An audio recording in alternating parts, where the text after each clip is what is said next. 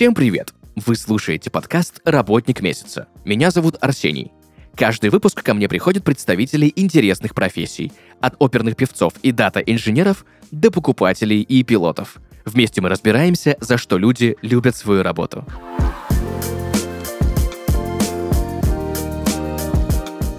Друзья, и сегодня в подкасте «Работник месяца» композитор, пианист, аранжировщик, член Международного союза композиторов 21 век, создатель авторского проекта «Балалэп» Дмитрий Аникеев-Сыроячковский. Дмитрий, привет. Привет всем. Слушай, огромное у меня к тебе количество вопросов, знаешь, как даже коллеги в смежных областях. Давай все-таки разберемся для начала, кто же такой композитор и чем он занимается.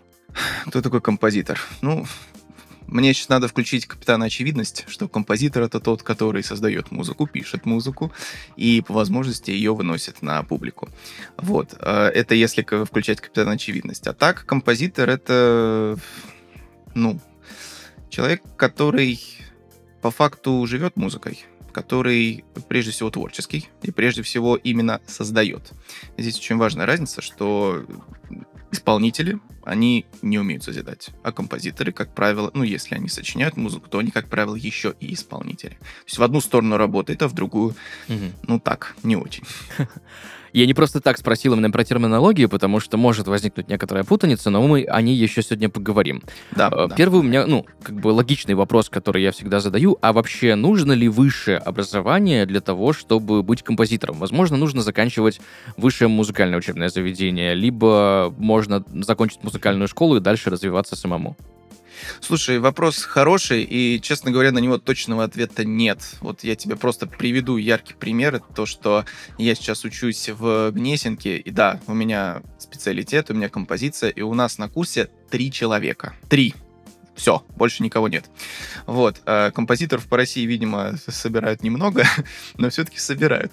А, Вот. э, Но научиться сочинять музыку, как мне кажется, если глобально брать этот вопрос, научиться можно, но в образование как таковое, в котором мы сейчас вот понимаем стереотипное, оно, на мой скромный взгляд, не всегда обязательно. Примеров куча. Куча пр- примеров людей, которые сочиняли музыку и прежде всего и, и не имели этого специальное образование. Ну, один из ярчайших примеров это римский Корсаков.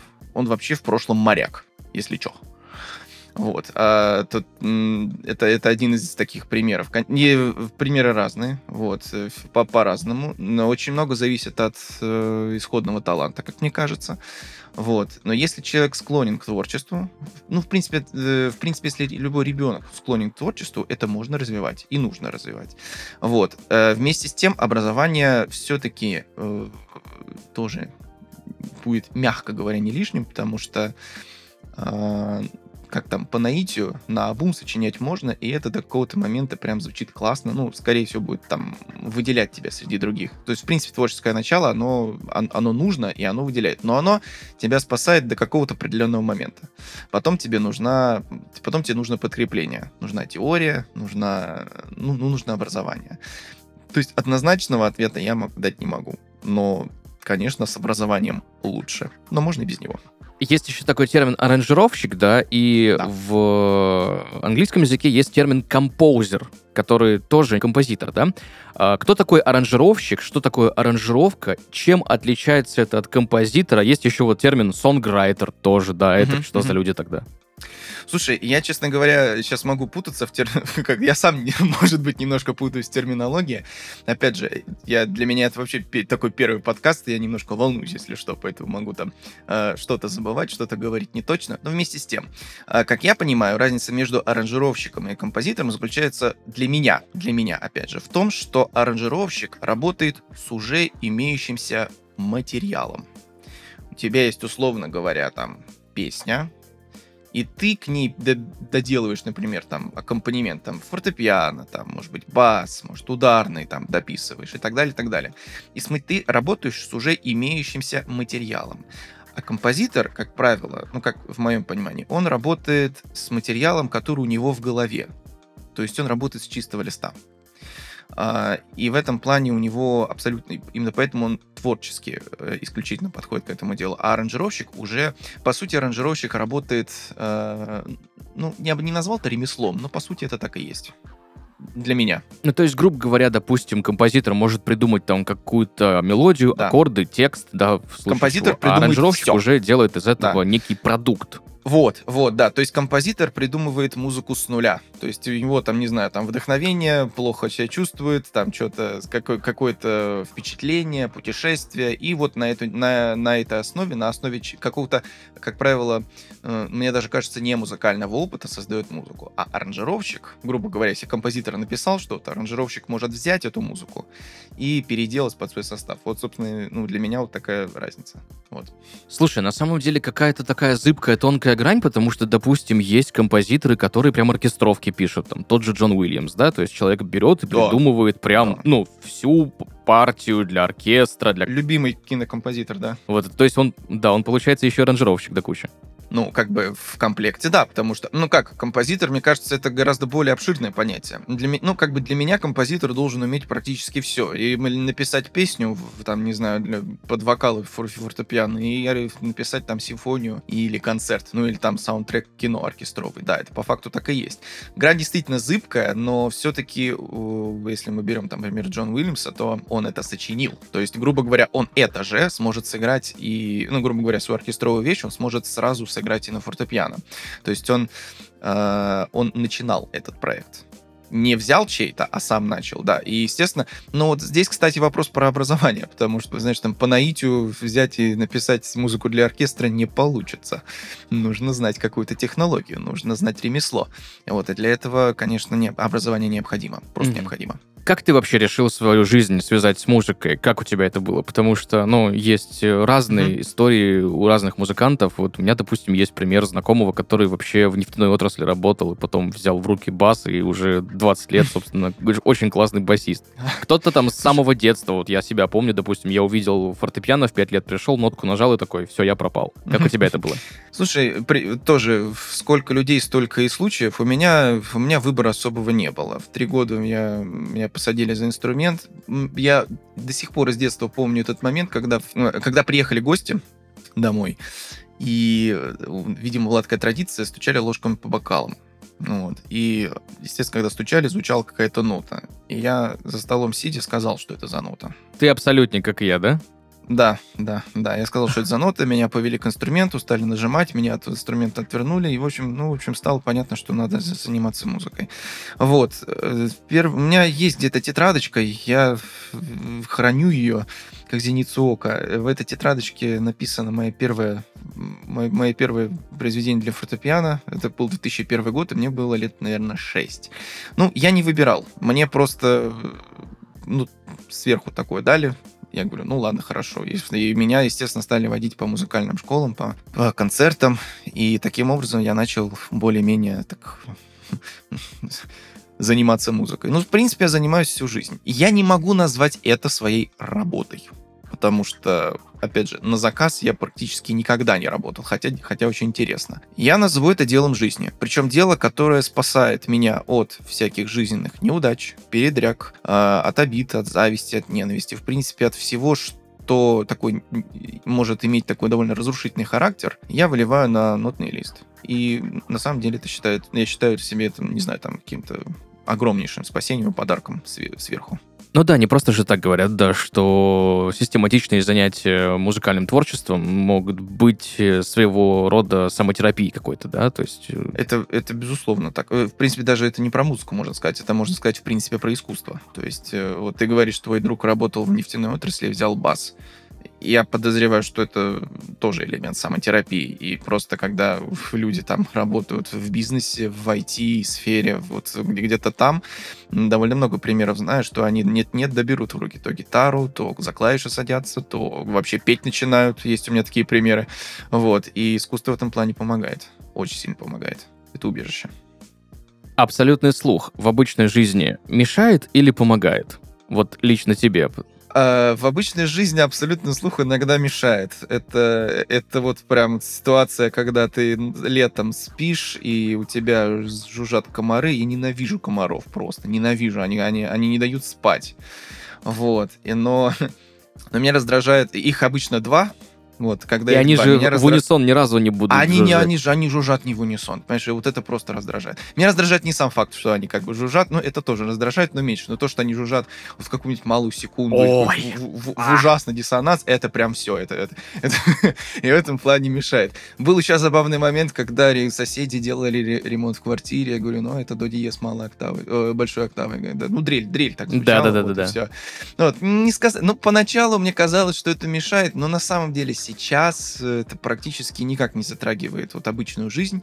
Это скорее такой приятный и вообще-то необходимый бонус э, в именно в музыкальной сфере, когда тебе не приходится искать э, ноту, чтобы спеть, чтобы сыграть. Ты просто... Ну, это, знаешь, как встроенная компьютерная программа. Да. Мешает? Да нет, не мешает особо. Особенно забавно, когда в пробке стоишь, там все забибикали, ты такой, Да, о, да, да, да, малый водный Да. сет-аккорд. Спасибо, пацаны. Во-во-во. Это это ужасно. Ужасно. А, ты знаешь, я столкнулся с разным мнением за свою тоже творческую какую-то деятельность, да, за годы занятий музыкой. Многие говорят по-разному, да. Вот кто-то говорит, что все-таки важна узкая специализация. У нас же, допустим, постулируют в стране больше, что если ты занимаешься музыкой, ты должен, ну, прям все уметь, черт возьми. Мгм. Вот с твоей точки зрения, композитор должен ли уметь работать в современных э, DAW-станциях, да, там, не знаю. Logic, Ableton, там, и же, и же с ними какие-нибудь, да, программы музыкальные, или достаточно освоить там тот же условный Sibelius и э, записывать свои идеи нотами и, как бы, пожалуйста, вот там сыграть на фортепиано, может быть, в MIDI как-то загнать, ноты отдать, и все, и хватит. Слушай, я тебе так скажу. э, Я опять же скажу свое субъективное мнение. Оно не имеет никакого, никакой силы, но оно, тем не менее, исключительно мое мнение. А, Заниматься э, исключительно какой-то узкой специализацией, например, только, на, не знаю, там, нотная редакция в Сибелиусе или просто написание в нотах, это ладно, невыгодно, но это, по-моему, очень сильно сгоняет самого человека в рамки, самого творца. Потому что как только человек начинает, вот как только я слышу от кого-нибудь, я не работаю, я не хочу писать музыку, там, не знаю, электронную, я только за живой звук. Это я сказал себя пять лет назад, если что. Вот, э, вот. И я так понял, что э, любой принцип, любой принцип это все равно, что как, как если бы человек закрыл вот перед собой дверь и завалил ее, и завалил ее досками. Он закрыл себе путь туда, в, в- в эту сферу. И, как правило, доски эти являются собой там ненависть, страх, обиды, там зависти и так далее. Вот. э, Композитор, по, по моему скромному мнению, должен уметь все хотя бы тупо для саморазвития, чтобы не, не черстветь, не костенеть, не, не быть в каких-то рамках. То есть я, ну, я, например, про себя могу сказать, что я пишу ноты, мне очень нравится писать ноты именно от руки. Я, по-моему, единственный динозавр в мире, который оста- остался, который пишет партитуру от руки. Вот. Наверное, не единственный, но, во всяком случае, такие персонажи сейчас редкие. Я, сейчас все пишут в компьютерах, и это тоже нормально, и это тоже нужно уметь. Вот, например, с электроникой у меня дела обстоят гораздо хуже. То есть я технически не вывожу. Но вместе с тем ничего, освоил Logic для себя, и Sibelius тоже, как бы я там работаю как, как рыба в воде. Вот. Э, нужно уметь, э, ну, не то чтобы нужно, но стоит для каждого человека просто в качестве самопознания, саморазвития попробовать вот этот жанр. Попробовать понабрать, например, ноты вот здесь, написать для этого, написать для кино, написать для рекламы, написать отбивку, там, написать, не знаю, там, э, ну, рукописи, не рукописи, там, набирать и так далее, и так далее, всячески развиваться в музыке. И ну, если, если у человека это прям вот, прям дело жизни. Вот, и это, и жизнь становится ярче и краше, и, и как бы, и, и выгодней. Вот так. Сейчас будет краеугольный камень для многих музыкантов. Сольфеджио. Как ты думаешь, почему многим так трудно дается? Почему вообще, в принципе, теория музыки? Это, знаешь, вот то, что надо из-под палки, то, что вот, ну, вот самые нелюбимые пары и так далее, да? И как ты вообще относишься к муз-теории, да? И почему тритоновую замену не надо постоянно везде пихать? А я тебе скажу, почему. Потому что это вот сейчас вот эту фразу говорит абсолютник. Эту фразу говорит абсолютник, который, который слышит ноты, у которого нет проблем со слуховым анализом, который знает, какая нота... Ты же абсолютник, да? Да, да. Ну, у тебя нет проблем, я так понимаю, заниматься слуховым анализом. Если сыграть ноту, ты ее определишь. Если Мгм. сыграть интервал, ты его тоже определишь. Есть люди с относительным слухом, которые вот все, что мы сейчас сказали, которые это высчитывают. И когда люди начинают высчитывать, в дело вступают уже не уши, а голова. То есть именно ум, который все это считает. По сути, для меня сольфеджио и гармония... Ну, слушай, э, в в школе, например, у многих людей проблемы с математикой. И если там арифметику еще считать могут, более-менее там сложение, вычитание, это мы умеем, там максимум проценты какие-то, если скидки надо высчитать в магазине в этом, на Wildberries, вот, то когда дело идет до каких-нибудь там тригонометрии, каких-нибудь там синусов, косинусов, тангенсов, боже, уберите от, от меня больше это не могу это видеть. Вот для меня, э, как я сейчас понимаю, э, для многих людей в сольфеджио гармонии это что-то типа вот этой музыкальной тригонометрии, потому что это надо считать. Это, это по сути музыкальная математика для меня. Это надо считать, это надо знать, куда что обращается, знать, как это звучит, куда, э, какая функция, какая там доминанта, тоника, субдоминанта, септаккорд второй ступени, уменьшенный водный. Все этой терминологию нужно, ну, многие их просто заучивают. Отдельная же- жесть — это диктант. Вот. э, То, что, то, что я пишу со второго раза, там люди не могут написать с двадцатого. И это, это не самопохвальство, это не самоуверенность, это не высокомерие с моей стороны. Это я, я прекрасно этих людей понимаю по-человечески, потому что... И понимаю, почему людям не нравится сольфеджио, потому что это своего рода такая музыкальная математика, которая ну, которые многим не даются. И это аналитическое мышление, и это надо считать. Да я сам не всегда люблю считать. Я половину сольфеджио делаю по наитию. Мгм. Хотя, по идее, нужно считать. Вот, я Да. тоже делал неправильно. Вот. Краеугольный камень, согласен. Но мне еще кажется, что э, есть еще такой момент, что он краеугольный, эм, потому что, ну, скажем так, его нужно очень хорошо уметь преподавать, э, объяснять и, и, и, и- и преподносить материал. А, Скажу честно, кажется, сдается мне, что не все, далеко не все учителя это умеют, и далеко не все учителя это могут делать на профессиональном уровне. Вот, как правило, люди после сольфеджио выходят в слезах, в истериках и в чувстве собственной ненужности. И это прям вот некрасиво. Особенно, когда начинается курс задач по гармонии. Ну, это, ну, это- ну, все, это все, это, это конец, это финиш. То есть лучше, э, если, если преподаватели по этому предмету там вот так вот начинают, ну, если, если с сольфеджио и с гармонией вот такая лажа, то лучше сразу бросить и вернуться к этому, когда будут силы.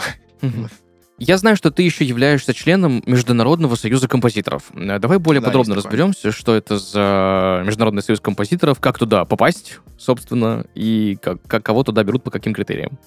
Слушай, я изначально хотел попасть в Российский союз композиторов. Э, Изначально хотел туда. И, и но меня туда, как бы, я сразу понял, что я туда не попаду по одной простой причине. У меня, ну, на тот момент, да и вообще-то и сейчас, у меня нет высшего образования.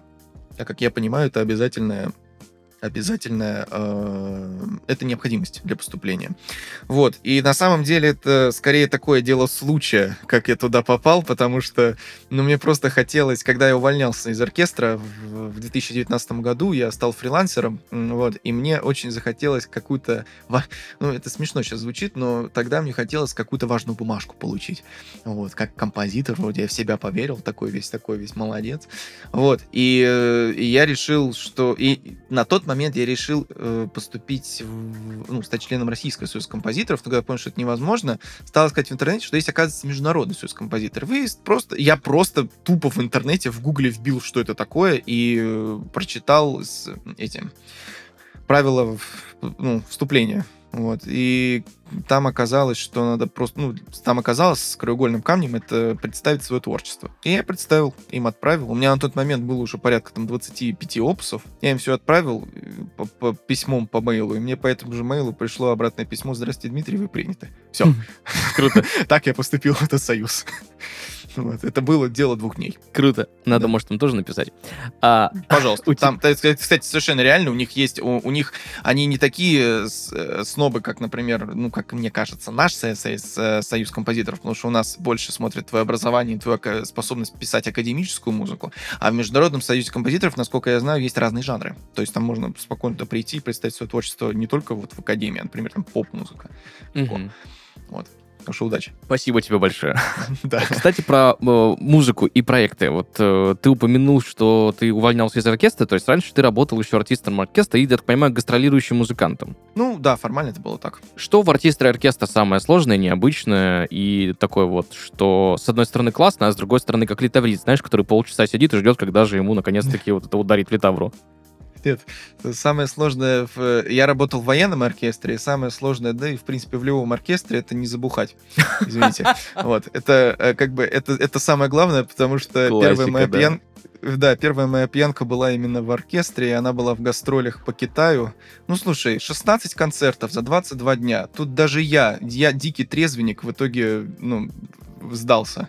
Вот, в моем номере мы закупили какую-то, по- по-моему, банановую водку, там какая-то ну, Китай, китайская была какая-то, и мы в итоге там хорошо провели время. Ну, я, честно говоря, время провел не очень, потому что у меня утром болела голова, так, с непривычки.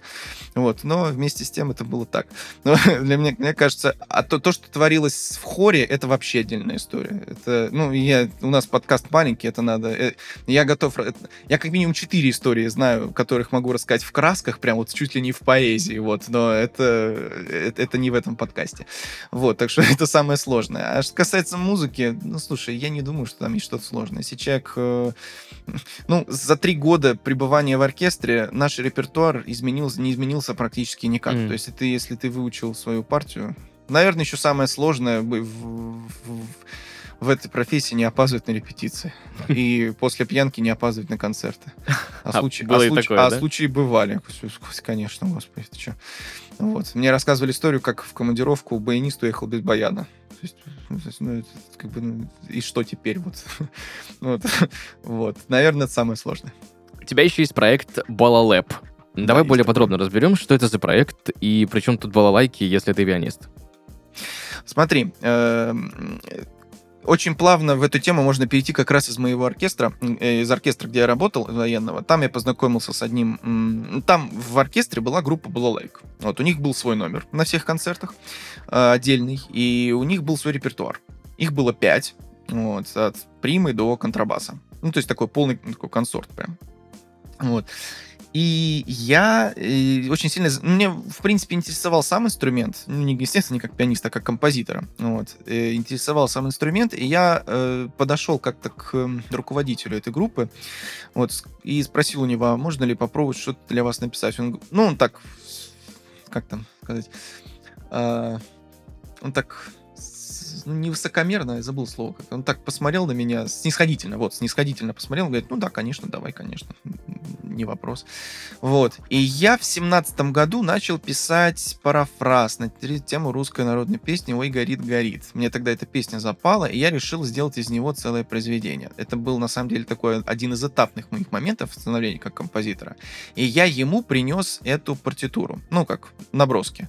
И он меня не отшил. Он сказал, слушай, материал классный, давай делать. Вот. И я, значит, я помню, сидел в антикафе, я расписывал эту партитуру, весь такой вдохновленный, весь такой прям на, на, на, на, на эндорфине, э, и принес ему, э, значит, партитуру уже готовую. И в итоге мы, этот, мы, эту, мы этот, э, это произведение, мы его исполнили на моем авторском вечере в 2018 году, и так дело пошло. Мы изначально просто собирались ради, ну, по фану. Просто собирали репетиции ради того, чтобы поиграть. А потом э, в разговоре с этим балалайчником выяснилось, что для такого состава музыки, как правило, авторской практически нет. То есть куча аранжировок, куча переложений, куча обработок. Ну, понятное дело, касается это все русского лупка и псевдорусского, и, скажем так, псевдорусского искусства, вот, э, стиля. Но м, авторской музыки не было. И вот этот парафраз, который ему написал, кстати, это, я говорю сейчас парафраз на тему. Я здесь не совсем как композитор, возвращаясь к э, началу подкаста, я скорее как аранжировщик. Я взял тему песни и ее аранжировал. Ну, как бы вот так. Вот. А потом я начал писать для этого состава. И написал сначала... В 18 году я написал такую поэму «Рус- «Русская картина». В 19 году я написал поэму «Американская картина». Я начал э, экспериментировать с жанрами, начал экспериментировать с тональностями для этих инструментов и начал эксп- экспериментировать с, э, ну, даже со звукоизвлечением, ну, то есть всячески. И за вот эти, за сколько, за 6 лет у меня, ну, меня получается, э, ну, 4 опуса, уже 4 опуса есть для, для, для этих инструментов.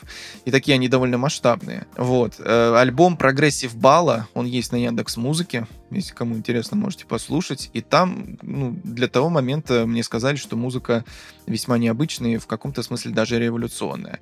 А еще один виток этого проекта случился буквально в 22 году. Я начал писать Progressive Бала 2, или, как я его называл, интернациональная сюита.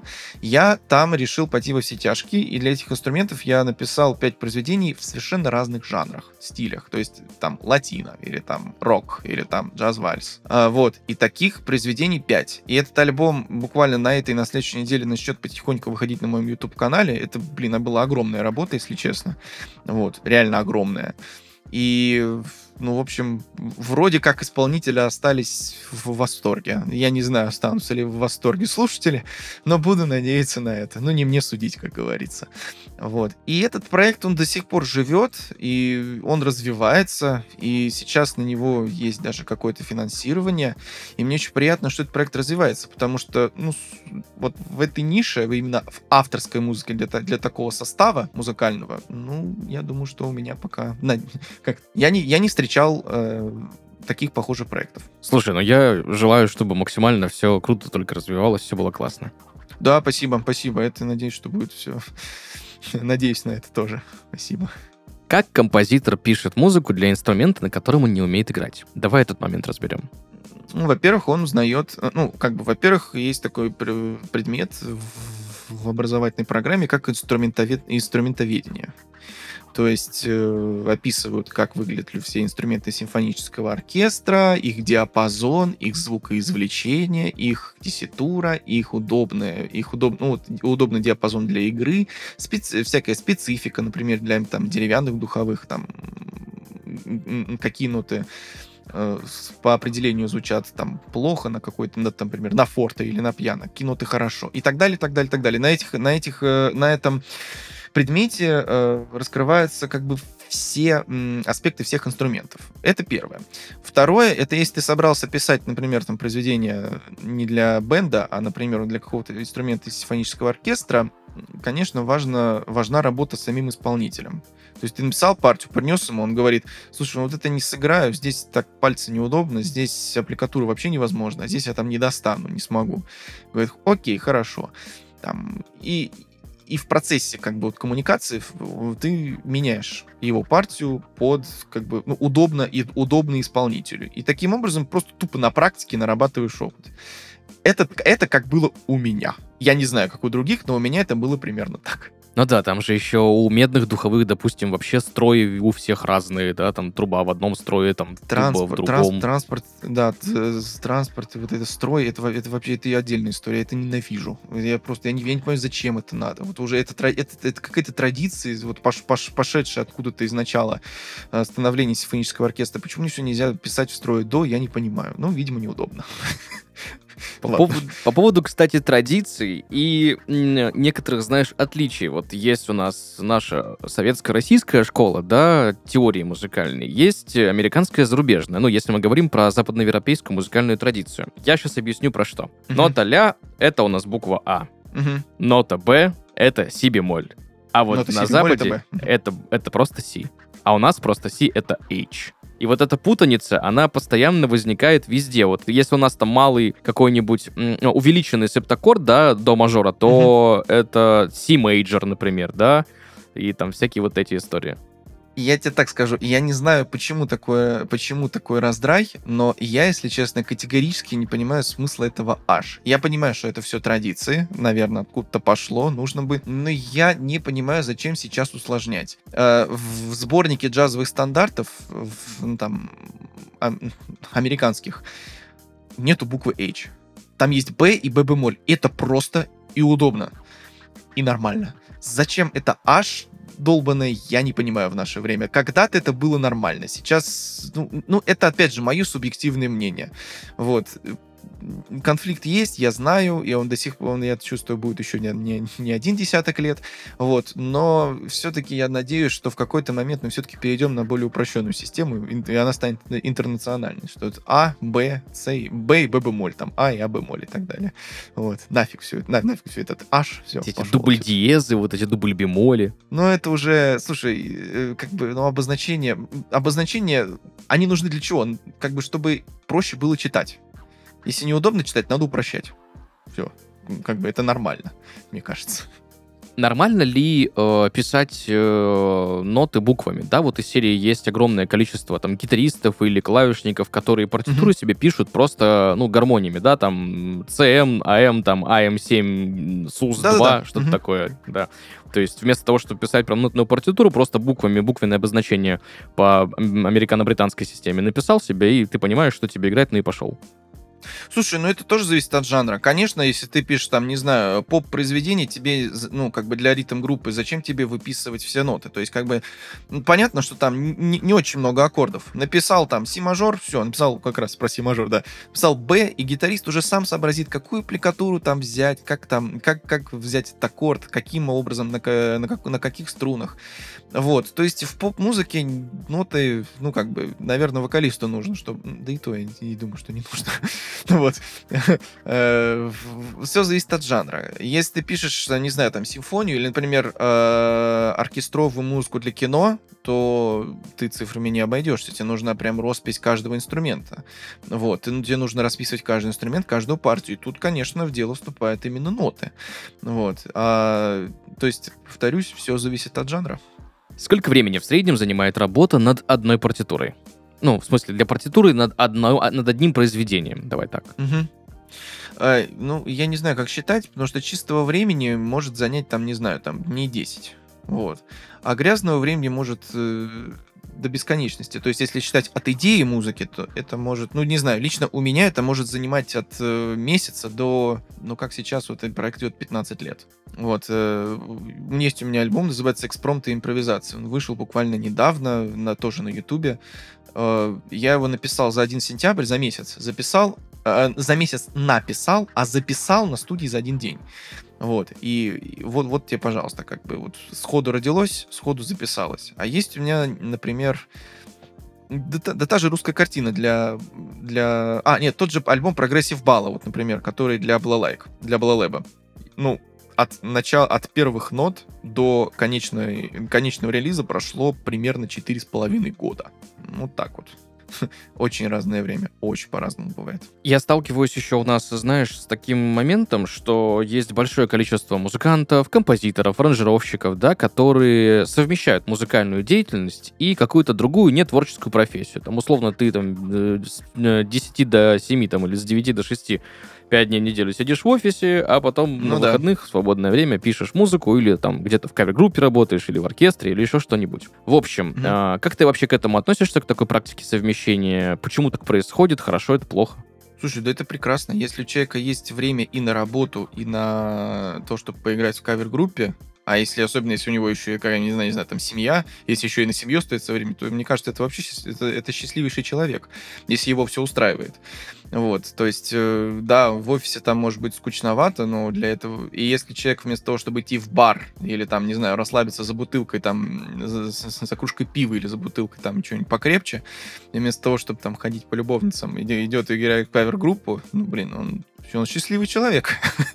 вот, это отлично. Я, на самом деле, в какой-то момент даже мечтал о таком. Но другое дело, что у меня был период, когда я работал не по музыкальной профессии, я работал дизайнером презентаций, но я проработал так 10 месяцев, и я, честно сказать, я просто выгорел и, не, и вообще не понял, зачем мне эта работа. То есть, ну, это оказалось немножко... На тот момент это оказалось вот просто не для меня. И я решил, что буду заниматься музыкой. Понимаешь, еще смысл в чем? А, музыку не считаю... Музыкант, как там? Музыкант это не прав...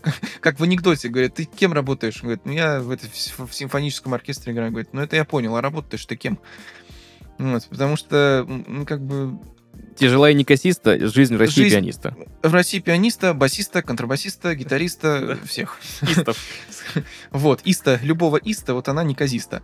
Потому что зарплаты это все упирается довольно сильно в деньги, потому что, ну, слушайте, вот сейчас я устраивался на работу э, концертмейстером в детскую музыкальную школу. И в лучшем расположении, как бы при лучших раскладах у меня там зарплата была типа 50 тысяч в месяц. Ну, это деньги для современного, для москвича. Я полагаю, что нет. Поэтому э, вопрос сильно упирается в деньги. Э, работа в IT-компании, там, в бизнес-компании бизнес или там, не знаю, в в рекламе или где-то еще, она, конечно, сейчас больше ценится. И там, естественно, больше сил требуется, и больше твоего времени, и больше твоих, э, э, как там, твоих нервов. Но эта работа приносит деньги. Ты на эту работу живешь и, ну, и, и существуешь. На работу музыканта нет. Тоже можно зарабатывать, если в это тоже э, впиливаться. Но почему-то стереотипно так мне кажется, это стереотип э, у многих людей, что вот музыкант это типа не профессия. Это типа вот что-то побочное. Вот, мне это и ма... мне это даже моя, моя мать говорила. Найди нормальную работу и потом пиши. Ну, я вот попробовал. Я сменил 6 работ. Вот, мне ничего не понравилось. Я понял, что лучше я буду там... Лучше я буду писать музыку. Что, что угодно, да, но я буду писать музыку. Как-то так вышло. Знакомо. Вот, ну, у всех по-разному. Да, ну вот, да. Коллега. Самое сложное произведение, давай так, самый сложный музыкальный материал, наверное, э, с технической точки зрения, за который ты брался. Ну вот, знаешь, э, из серии, вот тебе нужно было, ты вот подошел к этому, и ты понимаешь, что тебя не хватает, и тебе нужно себя как-то докрутить, докачать, да, mm-hmm, как-то, может mm-hmm. быть, навыки какие-то или компетенции новые при, там, знания приобрести, чтобы вот сделать это. Ну, на втором курсе я играл второй концерт Рахманинова помнится. Но это было давно и неправда, и играл его довольно плохо. Самое сложное произведение, наверное, я еще не сыграл. Это его третий концерт. Вот. Но чтобы его сыграть, это, конечно, нужно еще дорасти. Пока я только в, в, в своих слабких снах это вижу. Ну, вот. но, но, но не более. Я еще не настолько дорос. Ну, я просто банально еще не дорос, скорее всего. Чисто, чисто морально не дорос до такого объема. Но я верю, что когда-нибудь я с этим справлюсь. Вот, наверное, так отвечу. Я желаю, чтобы так и получилось, потому что, Ой, ну, не все же ХТК играть, да, Баха? Да, ну нет, это, ну как бы не все же ХТК, но на, на нем, ну, это основа основ для меня. Давай так, для тебя mm в твоей профессии, в твоей деятельности, mm вот в том, чтобы быть аранжировщиком, композитором, музыкантом, что самое сложное? Вот что-то такое прям архисложное. Я не могу тебе сказать, что что-то сложное. Если я вижу что-то сложное, прежде всего, что я понимаю, оно состоит из простого. То есть э, основы знаешь, если простое знаешь, осилишь и сложное. Просто потребуется чуть больше времени и чуть больше трудолюбия. Ну, аранжировку аранжировать тоже начинал с простого. Сейчас э, аранжировка у меня начиналась с простых песенок. Теперь я могу аранжировать, в принципе, сложные произведения. С точки зрения композиции тоже. Сначала писал песенки, теперь пишу. Могу писать там гораздо более крупные произведения. Э, фортепиано знаешь, самое сложное? Вот, наверное, нашел. Самое сложное это заставить себя работать. Это, я сейчас сказал, очень, очень новомодную вещь, в кавычках, да. Вот, заставить себя работать, потому что не, у, у, лично у меня постоянно никогда не хватало терпения. То есть ты видишь материал, ты знаешь, как его сыграть, голова знает, уши слышат, а руки, блин, не играют. И вот э, и ты понимаешь, что все, что тебе нужно, это сесть и 20 минут в медленном темпе поиграть в медленном темпе, поиграть спокойно, но каждый, но, ну, ну, блин, но каждый раз, когда ты начинаешь заново играть материал, ты ты, ты прям ощущаешь, как тебя просто сжигает твое чувство, не, чувство злости, что у тебя не получается, что ты почему не так, почему, почему, почему, и, и, это, и это по нарастающей идет. Вот. Только недавно получилось с этим как-то, да не бороться, а просто мириться. Мириться и проживать. Вот. Э, но это для меня было, вот сейчас для меня это самое сложное, запасаться терпением и, и, и трудолюбием. Вот, терпение и трудолюбие терпение как-то в поговорке переделано. Терпение и труд, все, я устал. Вот. Ты не поверишь, у меня э, вот эта фраза висит над рабочим столом. Ну все, все, я устал? Да. Терпение, труд, все, я устал. Ну слушай, знаешь, вот как бы а, проблемы из, из поколения в поколение не, меняются. Да. Вот. Но это действительно самое сложное. За что ты любишь свою работу? За свободу. То есть э, ты написал музыку, когда хочешь. Э, работаешь над ней, когда хочешь. Э, если ты что-то написал, то кто бы тебе что ни сказал, это твоя музыка. это твой материал. И никто в мире больше такого не сделает. Он может сделать похожее, он может быть талантливее тебя, он может быть известнее тебя, этот человек, но ты создаешь свой материал, и он уникален как у каждого человека уникальна ДНК. И в этом плане проявление, индивидуаль... проявление своей индивидуальности, проявление своего собственного языка, когда ты что-то после себя оставишь, для меня это самое ценное. И в этом плане я как э, композитор свою работу прям, не знаю, я не сказать, что боготворю, но я считаю, что я просто спокойно могу продолжать ее делать в течение всей жизни, просто потому что так заведено. Все. Супер. В завершении нашего с тобой сегодняшнего разговора я на самом деле еще бы очень много, что бы хотел бы обсудить, мы бы еще... Да я бы сам поговорил, но у нас 45 минут, да, зови еще, потом поговорим. В завершении я хочу попросить тебя э, дать нашим слушателям, тем, кто особенно, может быть, в будущем хочет стать аранжировщиками, композиторами, да, или mm-hmm. как-то музыкантами, либо с представителями смежных профессий, какой-то вот один, знаешь, главный совет. Ой, советы это вот я не умею давать и не хочу, потому что кому, кому дашь совет, послушаю, слушают, потом огребут. И я гребу. Но не знаю. Главный совет это не бояться, наверное. Не бояться и принимать все как есть. То есть э, хочешь, сделай там первый шаг, не знаю, ты и пойди. Не понравится, ну, оставишь. И нет, сам, не паниковать, не, не закрываться, не закрываться, наверное, совет, не закрываться и спокойно э, делать то, что хочешь. Спокойно, главное, делать для меня спокойствие это, не знаю, то, чего я, к, чему я постоянно стремлюсь. Не заваливать себя ни завистью, ни ненавистью, ни обидами, ни пережитками прошлого, что типа вот, у меня не получилось, да, наверное, нафиг это надо. Вот. Не унижать прежде всего себя в этом плане. Не бояться и открываться. Вот, наверное, это, ну, это единственное, что я могу сказать. Конкретика уже дальше для каждого уже своя. Супер. Спасибо тебе большое за этот совет, за то, что пришел сегодня в подкаст э, к нам, рассказал про свою профессию. Да, вам тоже спасибо огромное. Для меня, для меня на самом деле, меня первый раз зовут на такое мероприятие, мне прямо немножко волнительно и классно. В общем, я, знаешь, даже какое-то отражение сегодня собственного какого-то опыта музыкального нашел. В общем, спасибо тебе большое. Да нет, что и вам тоже спасибо. Друзья, сегодня в подкасте «Работник месяца» Дмитрий Аникеев-Строичковский, пианист, композитор, аранжировщик, создатель авторского проекта «Балалэп», новаторской музыки для балалайк. Дмитрий, еще раз спасибо тебе большое за сегодняшний такой, знаешь, музыкальный разговор. Спасибо и вам. Всего хорошего. Друзья, на этом у нас все. Услышимся в следующих выпусках. Пока-пока.